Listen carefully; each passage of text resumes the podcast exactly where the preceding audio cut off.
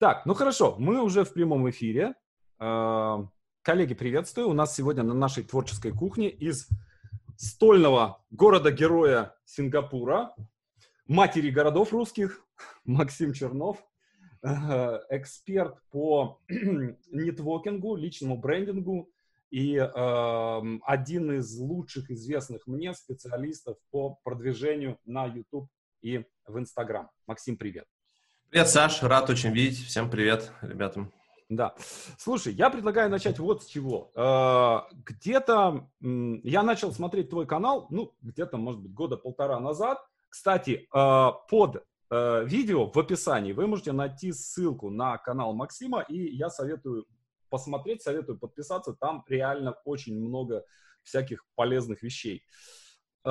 И ну, это был такой канал, каких, в общем, достаточно много. Э, экспертный канал, небольшое количество просмотров, да, там 2-3 тысячи просмотров, какое-то небольшое количество подписчиков, типа там 1015 в то время у тебя было.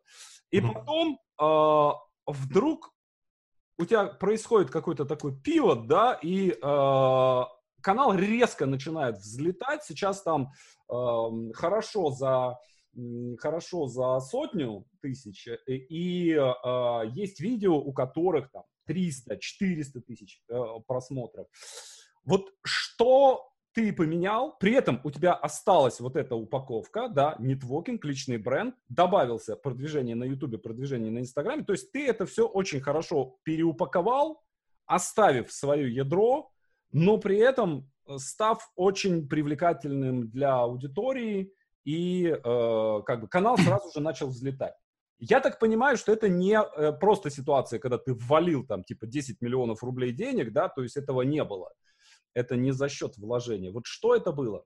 Слушай, э, да, сейчас там 150 тысяч, вот сегодня должно быть, и, и есть такой сервис э, Social Blade называется, там можно все каналы смотреть, и э, по нему, вот по его прогнозам, мы должны с таким темпом роста набрать 300 тысяч к концу года. Uh-huh. Вот. А когда был этот переход? На самом деле, да, мы канал делали долго, с 2013, по-моему, года. И раньше это был, знаешь, такой сборник, а, солянка из всего. Из каких-то влогов, интервью. Плюс я вел еще интервью на телеке, я их перезаливал туда, на YouTube-канал плюс говорящая голова, то есть все было так. Какие-то разборы я еще делал интервью, в общем, все было очень несистемно.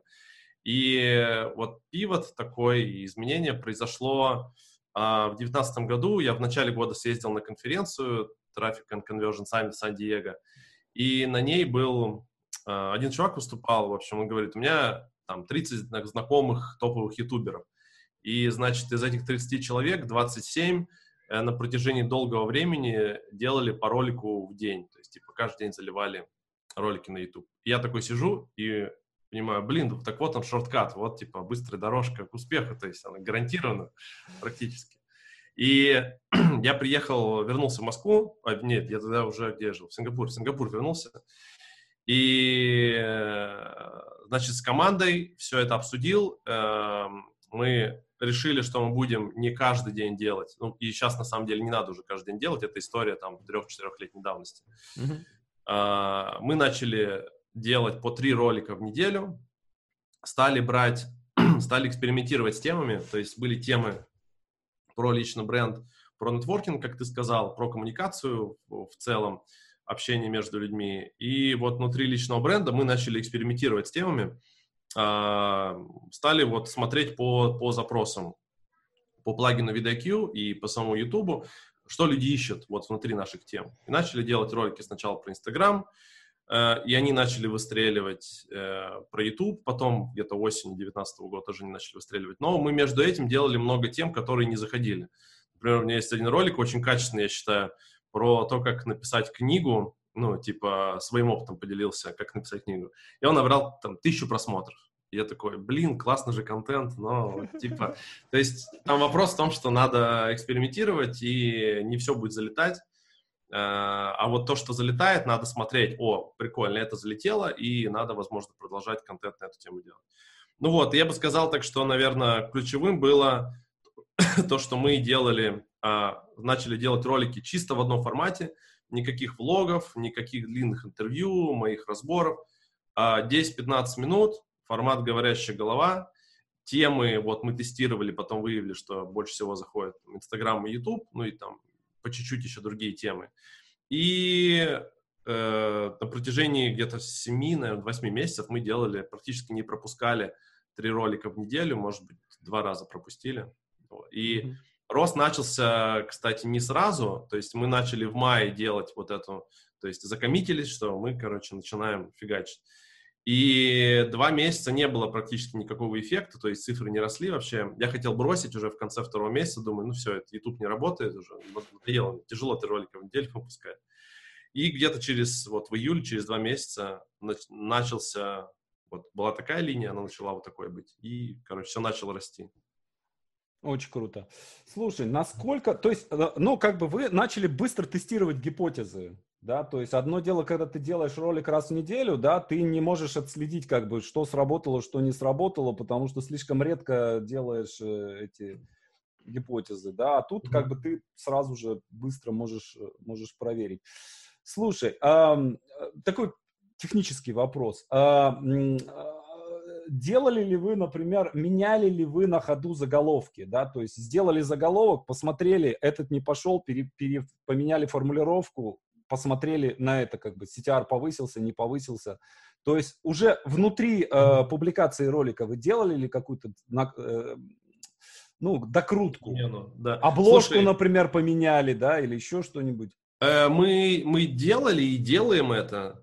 Э, вот на последний ролик про подкасты вышел, кстати, тема, которая не сильно зашла, uh-huh. э, несмотря на то, что у нас там типа классный монтаж был. Uh-huh. Мы поменяли где-то через час после публикации, поменяли обложку, потому что мы моделировали обложку одного американского ролика про подкасты. Uh-huh. И после выхода ролик слабо набирал. Мы быстренько ее заменили, но это не небольшой эффект. То есть я вижу, а, от этого точно эффект есть, но он не такой большой. Это как бы докрутка. То есть первоначально я считаю, что более важно это э, тема, которую ты изначально выбрал. И знаешь как, э, я про это вот, на, я сейчас курс делаю, у нас в следующий вторник запускается курс по YouTube как раз. Там одна из больших тем — это research предварительный, перед тем, как ты делаешь ролик, не просто, то есть ты исходишь из своей экспертизы, а сначала э, смотришь, какие ролики уже есть по этой теме, и до того, как производить ролик, ты сначала придумываешь название. И такое название желательно должно быть э, хайповое, там, с тизером. Вот. Mm-hmm.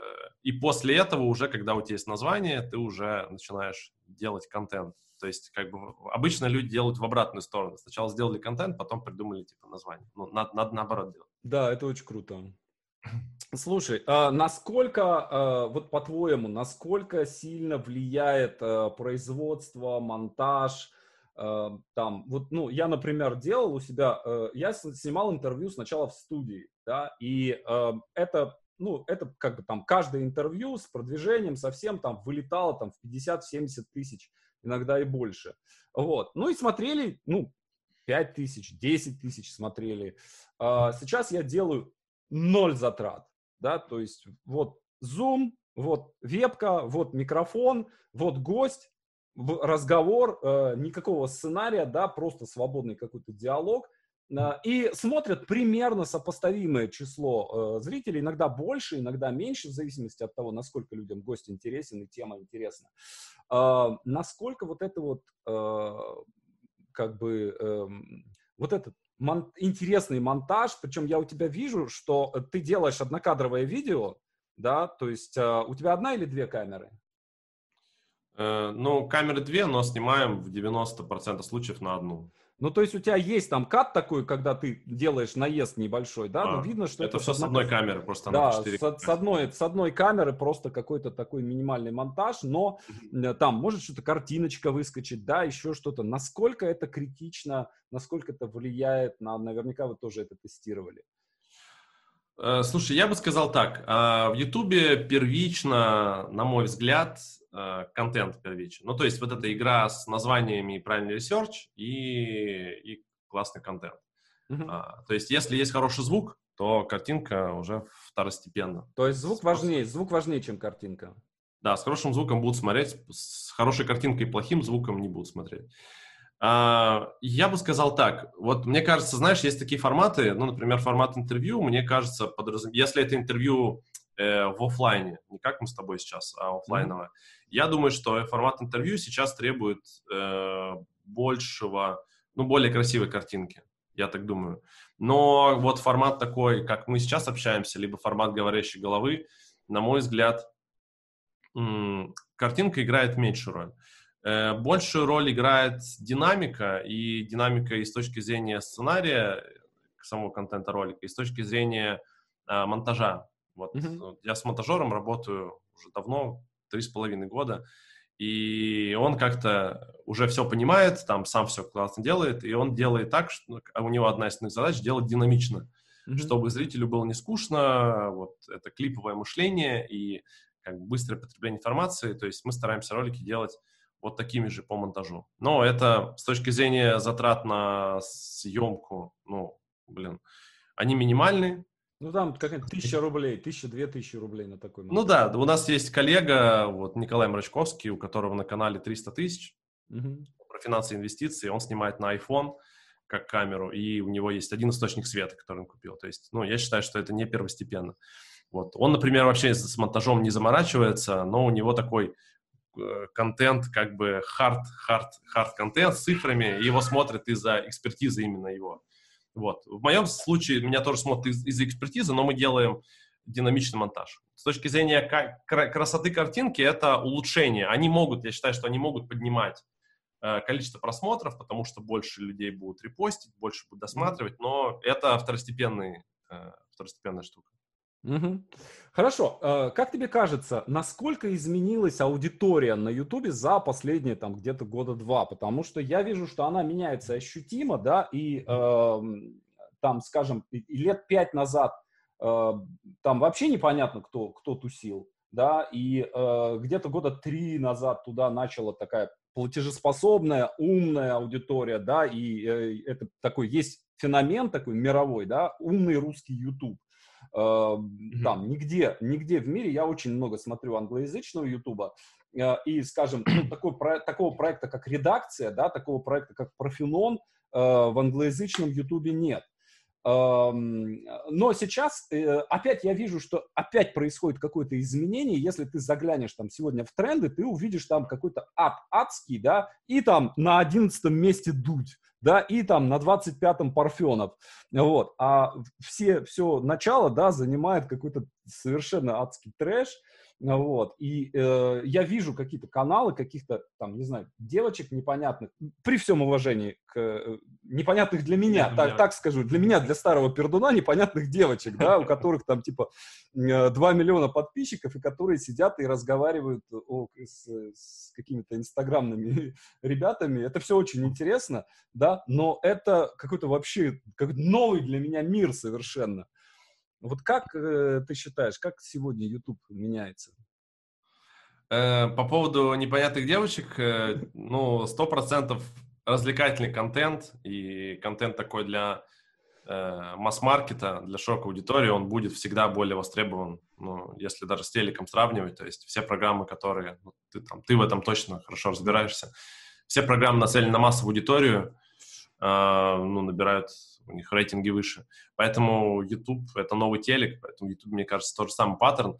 По поводу того, что там умные ребята приходят там, с каким-то интересным, таким глубоким э, контентом в YouTube, сто процентов, но мне кажется, в России как раз этот эффект из-за того, что э, телеку там все меньше доверяют, наверное, молодые люди, не только молодые, там, среднего возраста, они перестали телек смотреть, у многих нет его дома, или, ну, то есть телек есть, но физически тут там не каналы, а туда YouTube транслируется. Поэтому просто в России, мне кажется, из-за там всей цензуры и вот этих всех вещей, недоверия к телевизору, э, в большей степени YouTube как раз развился, что э, не было бы счастья, это несчастье помогло вот, вот с этой стороны.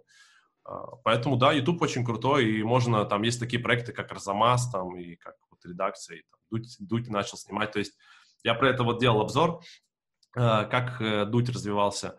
Он сначала делал очень хайповые интервью и продолжает их, в принципе, делать.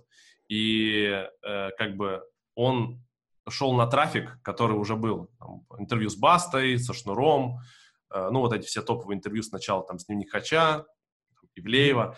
А потом, спустя где-то два года, он начал уже свою повестку продвигать, то есть он снял Колыму, снял про, про ВИЧ, вот сейчас про Долину, и то есть он снимает уже там большие документальные фильмы, и условно он говорит аудитории, что смотреть. Это вот очень, кру- очень крутой переход на самом деле для вот, одного автора, например. Да, да. Это так. Ну, забавно, кстати, видеть, как э, телевизионщики себя находят э, в этом э, в этом формате, да, э, как Парфенов, на мой взгляд, э, он пока ну, не, не имеет того внимания, которого он заслуживает, да, у него там под 400, по-моему, тысяч, да, понятно, что, конечно, ну, mm-hmm. Такого качества материал требует большего внимания заслуживает большего внимания. Но забавно, как, например, Соловьев э, себя ведет в Ютубе, да, ему тоже очень хочется завоевать эту аудиторию, э, и понятно, что как бы этот телевизор с его бабушками, дедушками, это не совсем то, что он хочет. Но эм, э, просто как его встречает интернет, да, то есть человек запускает трансляцию, да, он там ждет э, там через час, через два начнется трансляция, ты туда заходишь, чтобы поставить дизлайк, и видишь, что там уже 20 тысяч дизлайков. И в комментах бойня, да, то есть э, вот это очень забавно, конечно. Интернет в этом смысле, ну, как бы не обманешь. Да. Вот. А, хорошо. А, давай э, посмотрим на другие соцсети. Мне кажется, что здесь э, сегодня ключевой такой выбор – это YouTube и Instagram. Вот давай так. А, если бы тебе надо было выбирать, вот у тебя есть ресурсов только на одну соцсеть, ты бы сегодня что выбрал бы, YouTube или Инсту? Э, я бы выбрал YouTube, он мне больше нравится, э, как бы, но на самом деле вот очень многие отмечают, что есть ресурсов, чтобы качественно делать что-то, либо вот либо на то, либо на то. То есть крупные да. блогеры ну, единицы, у единиц получается и то, и то развивать качественно. Э, я могу как бы вот рассказать, какие я вижу основные различия между этими платформами. Вот давай об этом поговорим, да. Э, YouTube, самый главный плюс YouTube это evergreen контент. То есть вечно зеленый контент, который ты один раз создаешь, он потом может еще взлетать, потом в своей жизни дальше живет, год проходит, он может там начать набирать просмотры и так далее. Его ищут. А, в отличие от Инстаграма, где контент живет быстро, то есть Инстаграм это такая очень динамичная площадка, где 24 часа сторис, посты, в принципе, тоже на вторые сутки, там, третьи сутки никто не смотрит, поэтому Инстаграм это такое включение 24 на 7, YouTube это, может быть, такая более планомерная работа, когда ты можешь планировать контент и не обязательно быть 24 на 7 в нем. Вот, а потом есть, вот еще некоторые рассказывают иногда на вебинарах, есть такие страновые риски. Э, у Гугла и Ютуба, э, у Гугла, владельца Ютуба, лучшая репутация, чем у Фейсбука. Э, и глобально, потому что у Фейсбука, Фейсбук владеет Инстаграмом, если кто-то не знает. Было куча скандалов там, когда Цукерберг в Конгрессе отчитывался там за, за все эти утечки данных и так далее. И в России Э, Инстаграм тоже не, ну, как бы Facebook меньше любят, я бы сказал, на уровне государства, чем Google. У меня была смешная такая ситуация, я выпустил ролик с трендами э, SMM, с трендами интернет-маркетинга, и э, ко мне первый раз пришли кремли-боты и начали писать, там сообщений 20 было, они были примерно э, с одним содержанием. Содержание было такое, что Google, типа, ребята молодцы, все ок с ними. А вот Цукерберг такая скотина, он вообще плохой, и Facebook плохой, они там ваши данные. То есть я удивился, я первый раз с этим столкнулся, что сообщение было одно и то же примерно, что Facebook это не, не очень, не good, а Google это окей, мы с ним к ним нормально относимся. И я думаю, что это тоже из-за того, что, может быть, из-за того, что у Google есть штаб-квартира в Москве, у которой там выстроены хорошо отношения с руководством, там, с, с людьми, принимающими решения в, а, в нашем, условно, mm-hmm. там, в государстве, кто принимает решения А, вот, на, поэтому по, по, по вопросам интернета и так далее. А у Фейсбука нет офиса, и отношения гораздо сложнее выстраиваются. Вот, то есть есть то есть, страновой такой риск. Я надеюсь, что, ну, могу сказать, что уверен, но не могу сказать на что, на, на 100% уверен, что Инстаграм не закроют, но будем надеяться, что с Инстаграмом все-таки все будет в порядке в России тоже. Вот. А, ну вот с точки зрения контент-креатора, э, вечно зеленый контент в Ютубе, это первое. А второе, главное отличие в том, что э, в Ютубе как раз вот ты сначала спросил, там, не вливал ли я деньги. Нет, не вливал. Я считаю, что YouTube — это э, площадка, в которой надо развиваться органически, и в этом такой до сих пор дух Ютуба, что это не что это платформа, на которой может любой выстрелить. В отличие от Инстаграма, э, при всех там плюсах Инстаграма, э, это чисто коммерческая уже платформа, то есть ты не можешь развиться, если ты не будешь вкладывать деньги в продвижение. Вот. Это второе такое большое отличие. Угу. А, но я так понимаю, что сейчас э, все, кто, э, все, кто работает с Инстаграмом, да, э, ну, во-первых, Инстаграм это довольно легкий, быстрый взлет, да, то есть, э, ну, условно говоря, если тебе нужно 100 тысяч подписчиков на Ютубе, э, но у меня нет 100 тысяч до сих пор, хотя я работаю там достаточно, достаточно уже давно, там лет 6 или 7, ну, вот, а в Инсте у меня сотка есть. Э, и э, по большому счету, да, сотку не ботов, живых людей, э, это бюджет, не знаю, 50 тысяч рублей. Да, то есть сейчас вообще из-за кризиса там вот казахстанские эти самые инстаграмеры, ты можешь купить в Гиве там в каком-нибудь на 120 тысяч подписчиков, ты можешь купить сегодня там за 50 тысяч рублей за какие-то 50 тысяч заплатил, все, у тебя 100, 100 тысяч подписчиков. Понятно, что часть из них отпишется, да, но это живые люди, если как бы они, им понравится твой контент, они у тебя останутся, и дальше ты с ними можешь каким-то образом взаимодействовать. На Ютубе такого нет. То есть ты не можешь там просто купить подписчиков.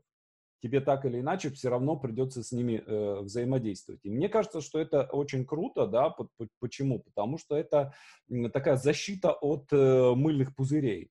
То есть, если ты заходишь к человеку, э, там, допустим, там, эксперт какой-то, да, ты заходишь, видишь, что у него там, допустим, 20-30 тысяч подписчиков, и это может быть очень крутой канал. То есть это реально может быть с таким небольшим количеством подписчиков, может быть хороший эксперт с хорошим интересным контентом, да, и ты можешь с ним там прикольное, прикольные видео там у него смотреть какие-то. В инсте нет, то есть ты как бы заходишь, если меньше у миллиона человек, человек подписчиков, значит, что-то что не так. Денег жалеет или еще что-то такое. А вот. Ну, слушай, я вот тут не, не совсем соглашусь по поводу да. 50 тысяч рублей за 100 тысяч человек. Э, я против гивов. Вот я считаю, что гивы — это зло. У меня даже такая табличка есть. Мы напечатали это. Один из, одна из идей, которую мы транслируем. Не надо идти в гивы, пока у тебя нет там 300 тысяч подписчиков, потому что Э, ну, гивы скорее убивают аккаунт, про это да. тоже могу много рассказать. А продвижение основное, которое сейчас делают блогеры в Инстаграме успешные, это закупка рекламы у других блогеров. Вот. Mm-hmm. Не таргет, не, не гивы, а именно закупка рекламы других блогеров. Э, в зависимости от, эм, от ниши цена на подписчика, ну, то есть в нишах там недорогих, бьюти, лайфстайл, может быть 3 рубля, где-то за подписчика, если все качественно сделать. То есть тогда 100 тысяч тебе будет стоить 300 тысяч рублей. А вот в нашей, например, в моей теме 10 э, рублей – это хороший очень показатель. То есть, скорее, 10-15 э, рублей за подписчика. То есть это уже там получается миллион-полтора миллиона рублей. Вот. И Э, набрать аудиторию э, – это один вопрос, а потом ее удерживать и развлекать, и делать так, чтобы да. она как-то вовлекалась. Ну, ты прям цифры, цифры рассказываешь, прям шоколадные такие, потому что у нас бывало и 50, и бывало у нас и 200 за подписчика. Всякое, всякие, ну, всякие. Чем сложнее тема, да. э, чем она там для более взрослых людей, тем она дороже. Mm-hmm. А, вот. Но здесь фактор еще того, что можно не попасть там с, э, с тех заданием для блогера. Это первый этап. Второй этап сам блогер может нафакапить. Э, третий этап э, у тебя может быть там страница не так упакована, и люди, которые даже пришли, то есть если там клики случились, люди пришли, mm-hmm. но у тебя страница такая, что на нее люди не подписываются. Ну и четвертое, если они даже подписались, если они потом не получают тот контент, который нужен, то они очень быстро отпишутся, либо, что даже хуже, они не отпишутся, будут просто висеть этим мертвым грузом, и будет очень грустная картина, когда там заходишь у некоторых таких гивэвейных блогеров, там 500 тысяч подписчиков и там, 100 лайков на фотографии, что совсем печально. Да, да, да. А, слушай, как э, какие-то, может быть, есть лайфхаки, советы какие-то, да, как э, найти вот этот баланс между э, показом своей жизни, да, то есть э, ты, с одной стороны, да, ты должен рассказывать какую-то историю про себя в Инстаграме. Угу. Это в большей степени, кстати, касается Инстаграма, чем, э, например, Фейсбука, да, то есть в Ютубе ты можешь гнать только экспертный контент, и, собственно, люди готовы э, с тобой быть. Если ты будешь гнать экспертный контент в инсте, от тебя будут очень быстро отписываться. Потому что у нас было, я делал такую, э, такой какой-то эксперимент одно время, у нас был только экспертный контент. Там не было никаких моих фоток с котом, да, то есть там вот только сценарное мастерство, писательство, советы там и так далее, и так далее. Э, мы аудиторию теряли просто со страшной силой. Угу. Ну, народ отписывался, то есть ты как бы покупаешь подписчиков, вваливаешь деньги в рекламу, и они отписываются быстрее, чем ты их э, привлекаешь. Это, конечно, страшное, страшное дело было. Когда мы там с 40 тысяч мы упали там где-то до 26, что ли. А вот. Э, как найти вот этот вот баланс? Потому что у тебя, на мой взгляд, это очень как-то очень как-то естественно и очень круто получается. Ну, слушай, здесь вопрос, э, вопрос того, что ты, ну, твоих целей э, в Инстаграме, то есть зачем ты его ведешь. Э, то есть, например, смотри, э, многие блогеры в Инсте, я с тобой полностью согласен, что в Ютубе можно не транслировать лично, да. а в Инсте надо. Вот блогеры, которые продают на выходе даже пусть, там, не знаю, что-то по финансам, там, курсы по финансам, или что-то такое более, ну, более сложное, а, они показывают, зачем они показывают в инсте себя, чтобы аудитория, ну, с, ни, к ним привыкала и считала их своим там, другом или подругой, потому что потребление контента в Инстаграме отличается от Ютуба тем, что в Инстаграм постоянно люди заходят, постоянно. То есть там в, в среднем, по-моему, в, в прошлом году было 23 захода в день среднего человека. Некоторые там все время в Инстаграме сидят, там каждый перерыв полчаса заходит в Инстаграм. А в Ютубе ты там заходишь, может, в зависимости от человека, но там 2-3 раза в день заходишь что-то посмотреть, когда у тебя есть типа больше времени. А Инстаграм это ты, о, там, сторис от моего любимого блогера, раз посмотрел, там, все в порядке у нее, ну хорошо, я рад. То есть это фактически там твой румейт, твой сосед, с которым ты, или там твоя подруга, с которой ты живешь. Вот, а поэтому там очень сильно влияет вот такое привыкание к человеку, к эксперту. И Вчера, кстати, у меня был прямой эфир с Александром Высоцким, который по систематизации бизнеса, и он тоже спрашивает, вот я когда еду там э, в булочную, у себя он живет во Флориде, э, мне моя команда говорит, вот ты садишься на мотоцикл, снимай, как ты садишься, как ты едешь. Он говорит, а я не хочу, я вроде серьезный эксперт, типа, но у меня какой-то дисбал... не, не коррелирует со мной.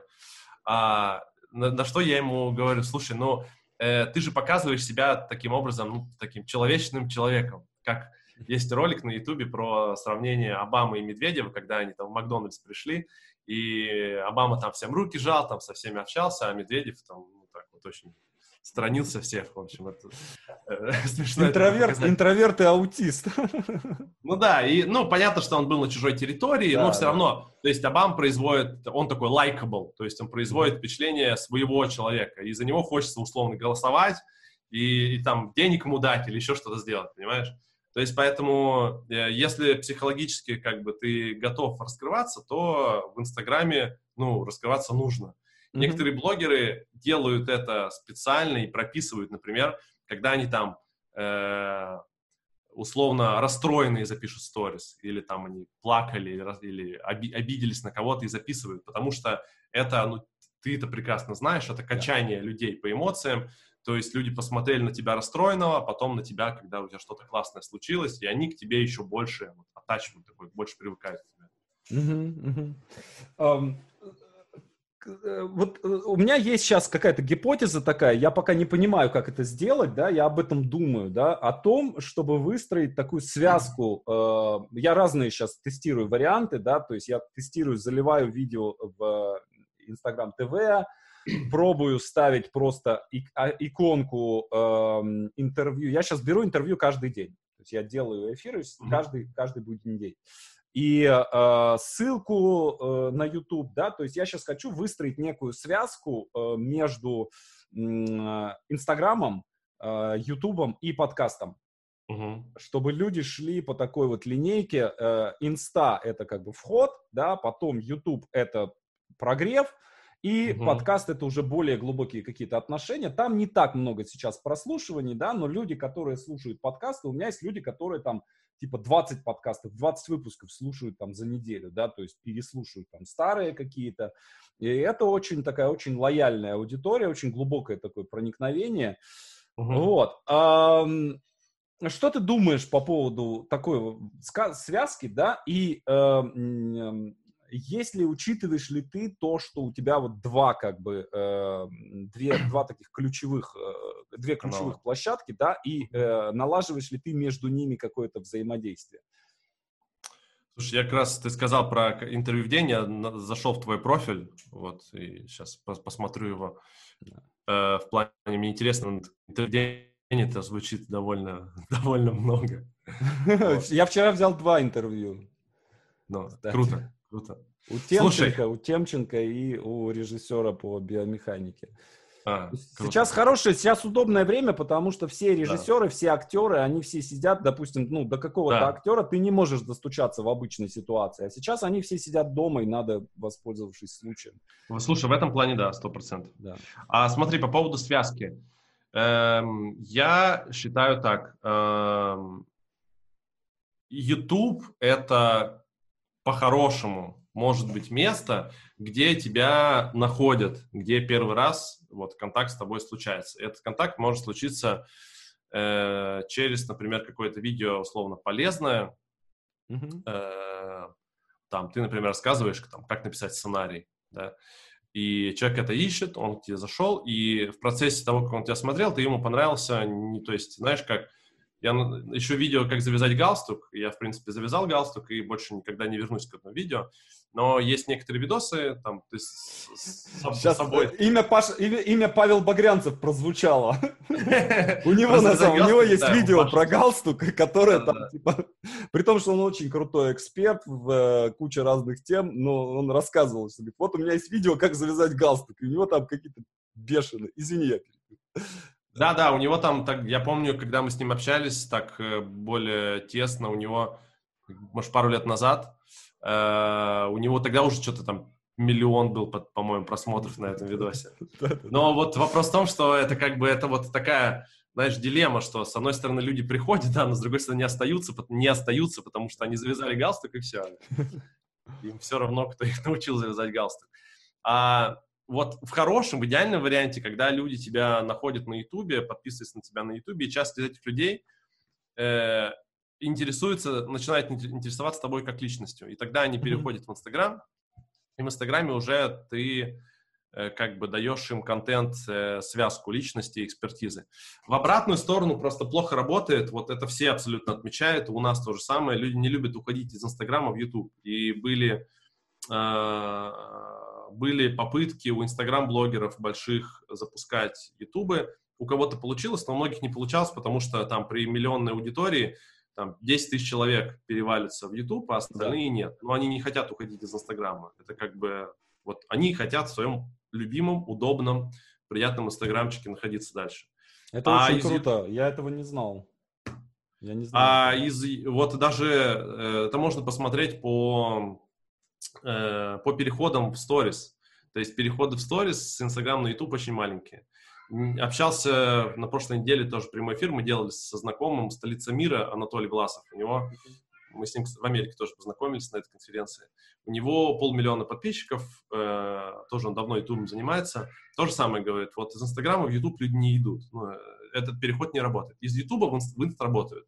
И можно посмотреть, что вот э, такие ну, большие каналы, у них, как правило, есть аудитория у авторов каналов, если это, ну, каналы, у которых есть такая аудитория большая, фанатская, она перетекает в Инстаграм, потому что они хотят в Инстаграме наблюдать за своим, э, ну, за этим человеком.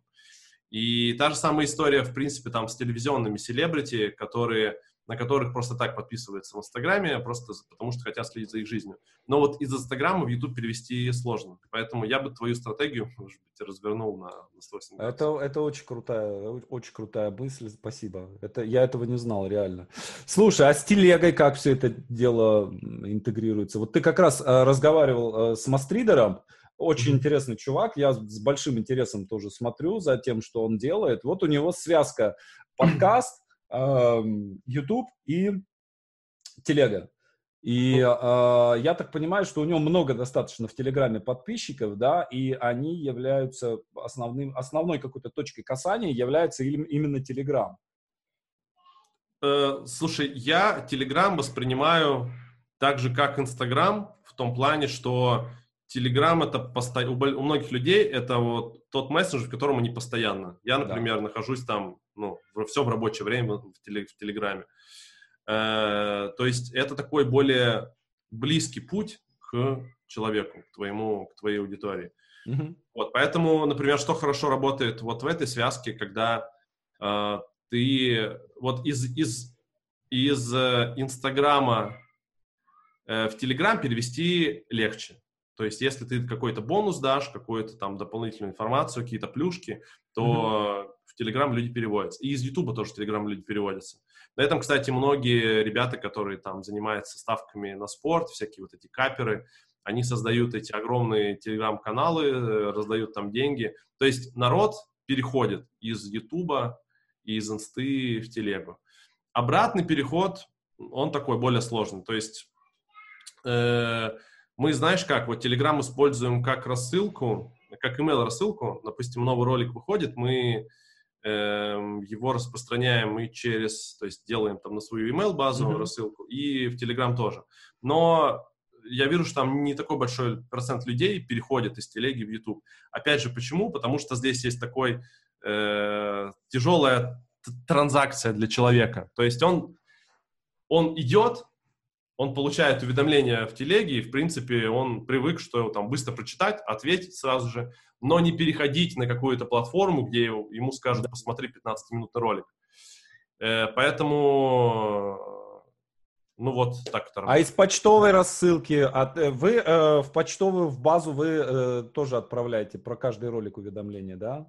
Да, да. Ну, мы отправляем по сегменту, который больше отк... ну, открывает наш контент, то есть мы не, не по всей рассылке. Но mm-hmm. мы дублируем, да, у нас потому что большая довольно база накопилась за несколько лет. И YouTube посты, YouTube э, и Instagram посты мы начали мои дублировать э, в рассылку, и YouTube ролики тоже в рассылку. Но у меня очень небольшое, у меня база тоже небольшая, да, 5000 человек, но там какой-то совсем минимальный, человек 200-300 переходит на... То есть если я отправляю текстовое письмо, да, у меня там уровень раскрытия может быть и, не знаю, 65%, например, ага. да, прочитают письмо. А если отправляю ссылку на YouTube, там может типа 150-200 человек может перейти, то есть совсем прям. Слушай, да, это, это типа нормальные цифры, это не маленькие, да. это нормальные цифры, да. Просто тут знаешь, как мы, мы, мы ну, как, э, какая у нас логика. Допустим, если мы отправляем на сегмент там 20-30 тысяч человек, то из них допустим, 500-800 человек перейдет на ролик, и это поможет ему в начале... В начале, ну, да, его под, подпихнуть чуть-чуть. Ну, я понимаю, да. что оно еще работает, допустим, если я взял интервью у Донцова или у Довганя, mm-hmm. да, у какого-нибудь крутого чувака, то в письме люди увидят, даже они могут быть по ссылке не перейдут, но такие подумают, м-м, Молчанов-то у Довганя взял интервью. И такое лишнее касание такое. А? Да, да, да. Знаете, Ирландия не такая дыра, что сюда приплывают акулы. Да, да, да. Слушай, а, ну, я так понимаю, что у тебя свободный английский, и ты а, много смотришь а, YouTube-каналов и читаешь Инстаграм-блогеров англоязычных. Я тоже сейчас прям, я очень люблю Джо Рогана, смотрю там почти все выпуски смотрю, и э, это прям очень классно то, что он делает. И вот есть ли что-то такое, считается, вообще считается, да, это не всегда, не всегда правда на самом деле. Я, мне кажется, что в чем-то мы э, и опередили, да, но вообще в, блогинг, в блогинге считается, что мы отстаем где-то года на 3, на 4. Вот. Mm-hmm. А если так, то мы можем ну, видеть, что они делают сейчас там, и моделировать у себя, и, собственно, э, воплощать. Во-первых, за кем ты следишь из э, англоязычных блогеров, и что ты там видишь такое, что можно у них украсть и сделать, сделать у нас. Э, если говорить про YouTube, то я, я, кстати, не могу сказать, что есть отставание. Эм, это можно назвать, знаешь, какой-то другой фаза рынка. Например, в Инстаграме э, российский, русскоязычный Инстаграм гораздо круче англоязычного, круче американского, потому что у нас люди тексты пишут и читают Да, тексты. это так. Это и, так. И, и, и поэтому легче тоже, например, купить рекламу и продвинуться э, на русскоязычном Инстаграме, потому что в Америке, например, ну, то есть ты придешь к блогеру и скажешь, да, можно у тебя купить рекламу, э, твои подписчики на меня подпишутся, и человек не поймет, а как бы зачем аудитории подписываться на тебя, потому что ну, ты же не селебрити. Ну да. Типа, ты там тексты не пишешь, ну, картинки твои смотреть, ну, это странно. Вот. Ну, я читал, я пробовал читать, э, смотреть что-то там, какие-то инстаграмы, типа, какой самый популярный как, этот самый? Ким Кардашьян, да? Окей, хорошо, да. ищу, ищу Ким Кардашьян. Там, ну, какая-то фотка, видно, что хорошо сделано, и типа там, it's Friday. И я такой, ну что? Копирайтинг 80 уровня. Такой, блин, ну как бы у нас бы там обязательно шутка какая-нибудь была, да, там седьмая да, пятница да. на неделе там или еще что-то, да, то есть ни, никто не может себе позволить просто там сфоткать селфи какой-нибудь и написать. Да, да даже, даже условный, даже селебрити, условная там Дудь, он да. не делает такие, или там Собчак даже. То есть все пытаются какой-то контент, какой-то mm-hmm. смысл посту сделать. Это круто. То есть это что касается Инстаграма. Что касается Ютуба, э, ну, тренды, тренды задают американские блогеры, и из них большинство живет в Лос-Анджелесе. Э, там есть такой чувак, например, э, Давелла, его фамилия. Mm-hmm. Не помню, как, его, как зовут, в общем, Давелла. Его сейчас все копируют. То есть, вот, несколько ребят появились. Э, короче, не вспомню сейчас имена, но, в общем, Давелла, он такой минималист, который снимает челленджи, типа 30 дней я а, читал книги, допустим, каждый день. Там 30 дней, что еще делал? 30 дней я делал медитацию. И у него как бы такая минималистичная съемка, а, смена, карти... смена кадров, и его, это вот сейчас прям тренд, мы даже вчера мы брали редактора на англоязычный YouTube-канал, и парень говорит, парень тоже там молодой, он говорит, я все смотрю, да, и типа Давела сейчас задает просто вот эти тренды на, на вот эти челленджи и такой минималистичный контент. Вот. Кто мне а еще... он, делает, он делает одно видео по итогам или он делает, э, вот я сегодня одно, медитировал? Одно, одно, да, один видос, один видос, типа я 30 дней не ел сладкого, там я 30 дней делал что-то. Вот, посмотри, очень, ну... Э, Посмотрю, ты, да. Ты понимаешь, как, э, начинаешь понимать лучше, что работает. У меня, кстати, следующий, один из следующих роликов я выпущу 30 дней, я читал книги, Посмотрим, как, как, как зайдет. Ну, э, слушай, ну это э, получается, что он выпускает один ролик в месяц или он параллельно эти челленджи делает? Не, он параллельно делает. Я, я даже не удивлюсь, если он не 30 дней эти челленджи делает. Например, мне это легко сделать, потому что я и так как бы читаю каждый день перед сном. Да. Э, я и так читаю. То есть я, в принципе, надеюсь, что мои зрители не будут смотреть твой канал. Я, в принципе, там подсниму себя несколько раз ложащимся спать и проанализирую этот свой опыт, который так уже у меня есть. Но некоторые челленджи, ну, на самом деле проводятся, то есть там я 30 дней не ел сладкого, э, ну, в большинстве я думаю, что ребята на самом деле это делают, и потом фиксируют изменения организма, ну, в своем mm-hmm. организме. Я помню, делал в свое время, когда я работал в газете репортером в 90-е годы, я, я жил, сколько-то, не, сейчас не помню, сколько я жил на пенсию.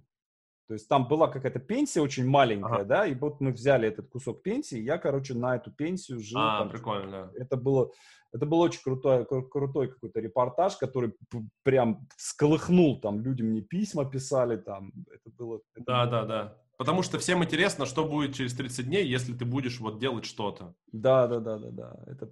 А кто еще из крутых, э, кто мне нравится? Грэм Стефан, Угу. Есть такой чувак, он по финансам и инвестициям.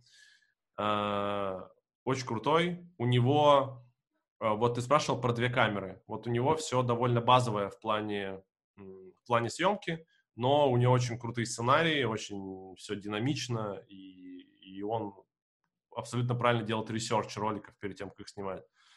Э, есть эм, а, Андрей Жик, тоже у него тема про личные инвестиции. Э, он выходец из России, и он такой второй, э, второй эм, Грэм, mm-hmm. второй Грэм Стефан, только живет в Лас-Вегасе. У него отличается тем, что он делает такой более модный монтаж. У него там больше вклеечек всяких прикольных. Mm-hmm. Есть Шелби Чорч, тоже посмотри, если не видел. Mm-hmm. Девушка в Лос-Анджелесе живет, она снимает на разные абсолютно темы. Там, допустим, вот одни из последних роликов, кстати, про подкасты она снимала, мы моделировали в том числе ее. То есть у нее идея в том, что она берет какую-то тему, там, можно ли зарабатывать на подкастах, или можно ли зарабатывать на дропшиппинге, mm-hmm. или можно ли сдавать квартиру на Airbnb и с этого там получать доход. И она пытается такое мини-исследование делать э, за 15 минут, она сама пытается разобраться в теме, рассказывает про какой-то свой опыт, и часто привлекает одного-двух людей, у которых mm-hmm. э, спрашивает, э, которые в этом разбираются. И из этого склеивает такой динамичный, э, визуально прикольный 15-минутный ролик. Угу. Ну, вот.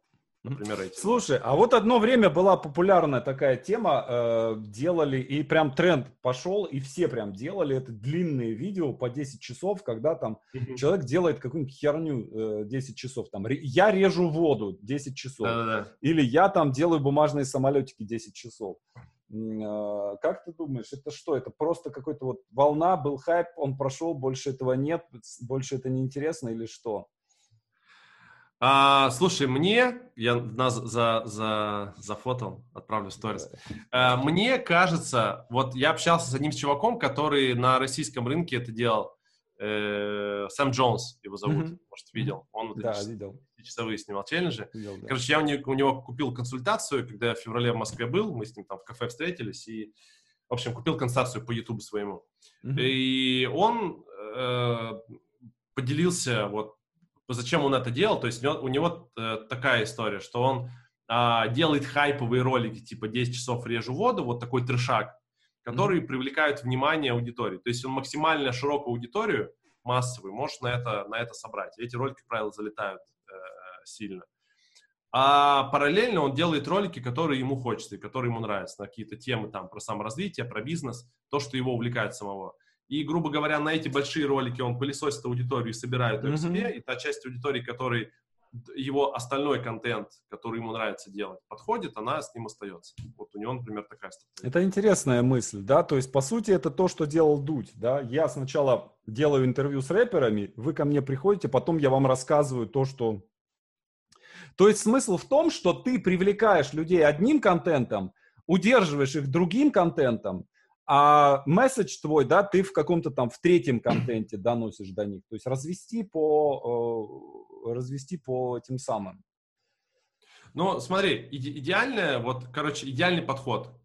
Я, я тоже, я вчера как раз этот урок для, урок для своего курса делал. Какой mm-hmm. идеальный, считаю, подход э, успеха на Ютубе? Mm-hmm. Вот ты, ты как бы, э, у тебя есть личный бренд твой, ты многогранная личность, у которой mm-hmm. много интересов. При этом у тебя есть одна-две темы фокусные, на которые ты больше всего даешь контент. И эти темы, на которые ты собираешь аудиторию. То есть, например, в моем случае это развитие Инстаграма, развитие Ютуба. Mm-hmm. Большая часть аудитории мы на эти темы э, на эти темы приходят. Причем я э, снимаю периодически другие темы, которые набирают меньше просмотров, но там их смотрит такая моя кор, моя основная ядро аудитории, так скажем. Э, но когда я выпускаю ролик там про тренды stories, там очень много людей сразу смотрят эти ролики, потому что они подписались с этой темы. Mm-hmm. То есть, и я вот прослеживал у многих ребят, которые, а, ну, хорошо выросли на Ютубе, у них тоже такая, такая же примерно тема. То есть они, их каналы называются их именем, они позиционируют себя как, э, у них разные интересы есть, э, они увлекаются разными вещами, но их канал, допустим, вот Грэм Стефан, у него недвижка, и финансы и инвестиции. Две темы ключевые, по которым его аудитория больше всего знает.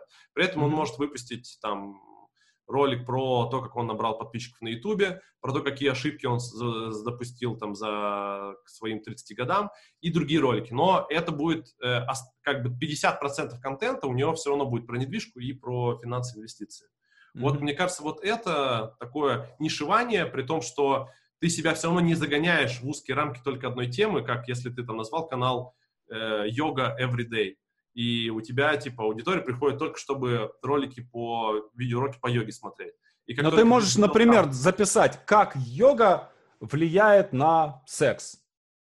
И ты как бы в своей узкой нише находишь да. что-то, что может зацепить достаточно широкую Да, это да, ну это да, но если ты захочешь снять ролик, например, как э, я там сижу на карантине и, как, и что я об этом думаю, и какие у меня мысли, и как я там с этим борюсь, то это никто не будет смотреть, потому что люди да. пришли чисто на тему йоги. То есть здесь вот такой баланс между твоим личным брендом многогранным и одной-двумя фокусными темами твоего канала. Угу, угу. Хорошо, давай прям коротенько э, о, о подкастах. Э, ну, и у тебя последнее видео, которое ты записал, как раз э, о подкастинге. И у меня сложилось такое ощущение, что ты Э, тебе это, ну и показатели ролика тоже об этом говорят, да, что ты пока не, э, не считаешь эту тему какой-то такой достаточно перспективной. Правильно Слушай, ли это я, у меня впечатление? Э, я бы снимал подкасты, э, если бы, ну то есть я бы с удовольствием это делал, если бы я видел отклик аудитории. А, вот Джо, Джо Роган очень крутой пример, и мне кажется, подкастинг-индустрия в Америке, она, ну, посильнее, чем, чем в России. Вот. Но это очень круто. Вот под, чем подкаст от интервью отличается, в подкасте двое сидят и как бы да. как за чаем общаются. Не обязательно. Ну, как мы с тобой сейчас. Да. Как мы с тобой, да. И даже, даже чуть больше перевес на общение. И там я бы меньше говорил на подкасте, мы бы там примерно одинаково говорили, делились бы идеями. Mm-hmm. Вот. И беседа бы как бы текла в каком-то таком органическом русле, при, при том, что, конечно, заготовленный может быть сценарий и так далее. Mm-hmm. Вот. Подкаст — это очень круто, это душевно, вот, но, на мой взгляд, аудитория, наверное, ну, наверное, еще не совсем готова. Но есть, есть вот классный пример, может быть, ты видел этот канал Сережа Микрофон, который Реутов Да, да, да, видел. Вот, да. у него там, ну, очень прикольно. Двухчасовые подкасты набирают там по 100 тысяч просмотров. И он говорит, что ему очень нравится, что вот эта аудитория, э, которая там, может быть, не, это не миллионы просмотров, но аудитория там вдумчивая, которой на самом деле это нравится, и она там выражает свое мнение. То есть небольшая аудитория классная, лучше, чем большая аудитория там слишком массовая. Ну да, да. Хорошо. Ну, мне на самом деле кажется, что тут просто героя не хватает. То есть так Джо Роган, он же тоже там, блин, он 10 лет делал эти подкасты, никто их не смотрел, никто их не слушал. А потом ага. они вдруг Илона Маска пригласил, да, и он пш, начал, начал внезапно взлетать там где-то, да, на каком-то там, на 800-м подкасте, на 800-м выпуске. Хотя, с другой стороны, например, я очень любил слушать в свое время, он сейчас как-то деградировал, uh, I Love Marketing. Э, Дин Джексон и Джо А, да-да-да, я тоже слушал их. Прям да. очень классный. Одно время у них был подкаст, а потом они что-то как- как-то какие-то десятиминутные выпуски у них стали выходить, как-то они подзабили, по-моему, на него. Ну вот. А, сейчас ты планируешь выход на англоязычный рынок. А, можешь немножко поделиться, ну, в той степени, насколько ты готов про это рассказывать? Что это будет? Слушай, хочу запустить ан- англоязычный канал. Вот, я надеюсь, что в ближайшие пару недель наконец-то запишу первое видео. Mm-hmm. А, хочу сделать все, э, как бы уче- уч- учесть ошибки, которые мы делали на русскоязычном. И э, вот то, что я тебе рассказывал про концепцию, то есть, ну, уже как бы с понятной концепцией запускать. И что это будет, с одной стороны, как бы мы хотим повторить успех русскоязычного, то есть мы э, берем ролики, которые лучше всего зашли по просмотрам и по вовлечению аудитории на русскоязычном канале и делаем их э, аппликацию, то есть моделируем с какими-то изменениями под, под рынок Вот, и запускаем их. А дальше я хочу, ну, с помощью этого подкаста, с помощью этого, видишь, про подкасты говорили, э, с помощью этого канала делать и нетворкинг, и так как я живу в Сингапуре, и мне интересно в Сингапуре тоже что-то снимать, тут очень много контента, там стартапы, и там много богатых людей, есть что показать. В общем, я хочу за счет этого канала и здесь нетворк строить, и вот в Лос-Анджелесе, кстати, должен был поехать пару недель назад, как раз когда конференция трафик в этом году должна была быть. Ну вот, все mm-hmm. это не состоялось, но я уже запланировал, что еду в Лос-Анджелес, там должен был познакомиться с, с местными блогерами, уже там начал мосты э, эти строить. Вот, поэтому понимаю, что я, я, я давно же в России не живу, э, mm-hmm. с 2014 года, но работаю на русскоязычный рынок там на 95%. А поэтому так, такой себе новый челлендж сделал. И одну, давай, одну фишку такую расскажу, зрителям, может быть, будет интересно. Э, я об этом канале не буду рассказывать э, широко, а на своих русскоязычных ресурсах, потому что э, я видел вот некоторые ребята большие на Ютубе, как mm-hmm. Игорь Войтенко, например, они запускали англоязычные каналы, и они не взлетали, потому что они их пиарили на своих русскоязычных ресурсах, и это давало Ютубу сигнал, когда там армия фанатов Войтенко, там 300 тысяч человек приходит на англоязычный канал. Во-первых, они быстро отваливаются, потому что мало кто... Непонятно, непонятно, что, о чем ты говоришь. Вот я так Да, но все зашли посмотреть, потому что они любят, вот, э, любят Войтенко. Да. А второе, Ютубу сразу сигнал, типа 95% людей зашли из России, то есть, значит, этот контент должен на Россию продвигаться и, соответственно, на Америку YouTube перестает тебе показывать. Вот, поэтому я вот сейчас там завел один чат, куда собираю ребят, э, которые живут да, в странах, в местах с высоким э, CPM. А, понятно. И понятно. я дальше буду рассказывать им, вот когда запущу канал вначале, я буду больше рассказывать им, чтобы они заходили и смотрели со своих, в общем, из своих локаций. Ну, это Слушай, момент. это очень круто, это очень круто. Uh, ну, я тебе желаю всяческой, всяческой удачи, и мне кажется, Спасибо. что если у тебя это получится, это будет важный, важная очень история, потому что сейчас все больше и больше, все, все больше и больше uh, наших Э, пытается выходить на какой-то англоязычный рынок, пока мало у кого это получается, но мне кажется, что какой-то вот, ну, эффект сотой обезьяны случится, uh-huh. да, и э, мне кажется, что мы прям, мы там зажжем на этом рынке. Мне кажется, что это будет очень круто. Угу. Дай бог нам дожить до этого. Э, э, Максим, огромное тебе спасибо. Я огромное удовольствие получил. Мне кажется, что мы очень полезные какие-то вещи обсудили. Ну, во всяком случае, вот эта фишка по поводу Инстаграма и Ютуб, это для меня такая прям серьезная, серьезная, серьезная очень история. Спасибо тебе за это. Э, и я желаю тебе удачи, здоровья и всего самого лучшего. Взаимно, Саш, спасибо большое. Тоже очень рад был пообщаться.